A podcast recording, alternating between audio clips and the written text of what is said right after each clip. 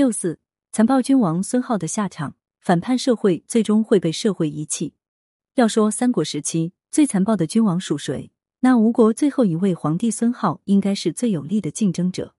孙浩是孙权三子孙和的长子，也是三国东吴的最后一位皇帝。孙浩初登皇位，曾下令抚恤人民，开仓赈贫，俭省宫女，放生珍禽异兽，甚得民心，一时被誉为明主。但此后不久。孙浩就表现的粗暴骄奢、好酒食色、残暴荒淫。他不仅苛政重复、大兴土木，使民心丧尽，还杀掉了拥立自己的重臣，使得群臣寒心。最终在即位十六年后，西晋伐吴，建业陷落，孙浩被俘，吴国由此灭亡。孙浩虽贵为帝王，其言行举止却时常不服其尊。事实上，他既没有继承先祖的英勇善战与求贤若渴，也没有遵循儒家的帝王哲学。而是滥用自己手中的权力，上演了一幕幕残酷而荒诞的戏剧。孙浩罪状一：处事违背伦理，不懂得感恩。公元两百六十四年，孙浩初登大位，赵丽英尊上任皇帝孙修的皇后朱氏为太后，群臣也将太后的喜寿准备好送入宫里。不料孙浩却贬称朱氏为景皇后。不光如此，一年后，孙浩逼杀了太后朱氏，其治丧不在正殿。而是选择了院中的一间简陋小屋。公元两百六十六年，孙浩又将雇主孙修的四个儿子送去吴国的一座小城，又派兵在路上杀死了年纪大的两个。对此，拥立他为帝的濮阳兴和张布说了一些怨言。有人将这些话告诉了孙浩，孙浩毫不念及其拥立之功，立即诛杀了两人。可见孙浩不但缺乏血肉之情、报恩之心，且受挫能力很差。经不起半点指责，一旦发现有人对自己不满，就肆意残杀。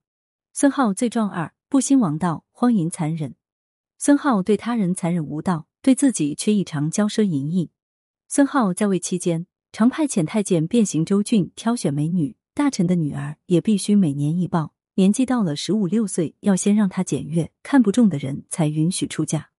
由此，孙浩后宫的美女多达万人，他还嫌不够。十分荒唐的是，孙浩给后宫所有的美女都佩戴上了皇后的印绶，这使得皇后滕氏空有皇后之名，却无皇后之实。此外，孙浩还纵容其爱妾派进士到集市上去抢百姓的财物。这时候，一个叫陈生的中郎将出场了，他凭借自己以前是孙浩的姓陈，将抢夺财物的进士绳之以法。爱妾向孙浩诉怨，孙浩大怒，假借其他事端逮捕了陈生。并命令武士用烧红的大锯锯断陈生的头，将尸体投到四望台下。孙浩如此听信谗言，不辨是非，毫无其先祖孙权的气度和责任感，令人心寒不已。除此之外，孙浩还酗酒滋事，毫无自制。孙浩喜欢宴请群臣狂饮，每次宴会都强逼大臣喝醉，为此特命太监禁卫逼迫那些不喝酒的大臣喝酒。更可怕的是，每每宴会结束后。孙浩会命喝醉的大臣彼此揭发，如什么时候鄙视过孙浩，什么时候说过孙浩的闲话，谁要是不幸被揭发出来，孙浩便一刀将他砍了。由此，被孙浩邀请赴宴的大臣个个胆颤心惊，赴宴前大多要与妻子儿女含泪相别。有个叫韦耀的，酒量极小，最多能饮二升，可孙浩规定每人在宴会上必须喝够七升酒，韦耀便偷偷以茶代酒被发现。孙浩则骂他违抗命令，不由分说就给抓起来杀了。还有一次，王波酒后醉倒在大殿上不省人事，孙浩以为他在装蒜，便把他给杀了。孙浩多次因自己的一时之怒残杀臣下，其行为之冲动鲁莽，毫无常人的负罪感和责任心。孙浩罪状三：待人冷漠无情。孙浩的群臣不仅要忍受酒宴上的提心吊胆，还要面对政务上的战战兢兢。唯恐一言之差会招来杀身之祸。譬如会稽太守车俊为人中肯，有一年会稽郡发生旱灾，百姓无力交纳资粮，车俊上表朝廷请求救济，孙浩却说车俊想恕私恩，于是派人割下了他的脑袋。尚书熊木见孙浩酷虐，便婉转的劝谏，孙浩大怒，派人用刀环撞杀了他，死后体无完肤。还有一次。孙浩发现大司农娄玄与中书令贺绍在附耳密语，怀疑他们是在数说自己的不是，就下令将娄玄流放到越南。与此同时，孙浩还给越南将领张毅下旨，让他暗中处死娄玄。贺绍的命运比娄玄更惨，他后来中了风，不能说话。但孙浩认为他是在装哑，派人拷打他，更将他的头颅割了下来。即使是忠臣陆凯、陆抗的直言相见，孙浩也置之不理。孙浩不但胡乱杀人，还热衷于各种稀奇古怪的杀人手法。他会引水入宫，将不满意的嫔妃、宫女、内侍立刻杀死，然后扔进水里漂走，或者是剥去面皮，挖凿眼睛成窟窿，并以此为乐。吴国灭亡后，西晋的官员于俊特意询问孙浩，问他为何喜欢割人面、越人族的事。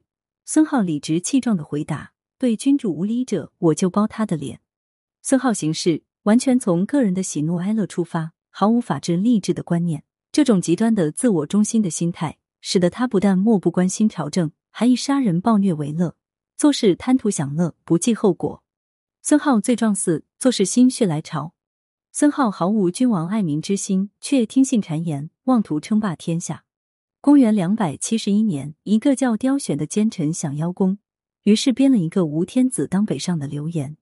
孙浩听了大为高兴，说：“此乃天意也。”随即命令部下用车子拉了太后、皇后及后宫数千人，想北上去洛阳，以顺天命。不料路上遇到大雪，道途陷坏，不能走。士兵披甲持杖，一百人共拉一辆车，冻死之人不计其数。士兵不堪忍受，都私下说：“若是遇到敌军，就赶紧倒戈投降吧。”孙浩听到了这样的抱怨。才停止了北上洛阳的荒唐行程。像这样随心所欲、不计后果的草率举动，孙浩做了不知多少回，达到了罄竹难书的地步，也导致东吴资源的大量浪费。不过，孙浩残暴荒淫的性格形成是有原因的，恶劣的家庭环境是造就他这种性格的关键原因。孙浩的父亲是废太子，后来被逼死，紧跟着母亲也自杀了。此时孙浩才四岁，虽侥幸得以保全性命。却也一直被朝廷严加防范，整天提心吊胆的过日子。这种悲惨的经历养成了孙浩残忍猜忌、自我中心的性格。而他的继位也是由于乌景帝孙修的儿子过于年幼，群臣鉴于东汉之灭亡就是源于主少国威，所以才拥立废太子孙和的长子孙浩继位。可以说，孙浩坐上皇位纯属偶然，所以他在取得实权之后便本性暴露，做出种种令人发指的事情。以此弥补曾经创伤的心，释放被压抑的情绪。孙浩种种残暴行径，使得吴国的忠谏者皆被诛杀，单于者可以加官进爵，朝政日益腐败，人民不堪忍受而不断揭竿而起，连一些大臣也纷纷投降于晋国。公元两百八十年，晋国大将王浚顺江而下，孙浩原以为长江天险可以固若金汤，却不料各地守军望风而降。半年后，王浚的舟船抵达了石头城下。孙浩此时无将可战，不得已叫人反绑了自己的双手，抬着棺材到西晋军门前投降。到了晋国，孙浩被封为归命侯。他虽然没有刘禅的乐不思蜀，却以一曲而汝歌：昔与汝为邻，今与汝为臣。上汝一杯酒，令汝受万春。大拍晋武帝的马屁，道尽了他的奴性与莫心梅干。看《三国》之小节。孙浩由于早年丧失双亲，从小就缺乏父母亲在生活上和情感上的爱护，未能形成亲切热情的依恋关系，这严重阻碍了他后期的人格发展和情感维系。而从小失去父母，也使他缺乏可以效法的男性形象，无法培养积极的自我确认，从而缺少对社会公德与行为规范的认同，形成了一种病态的强迫坏性的反社会的人格障碍。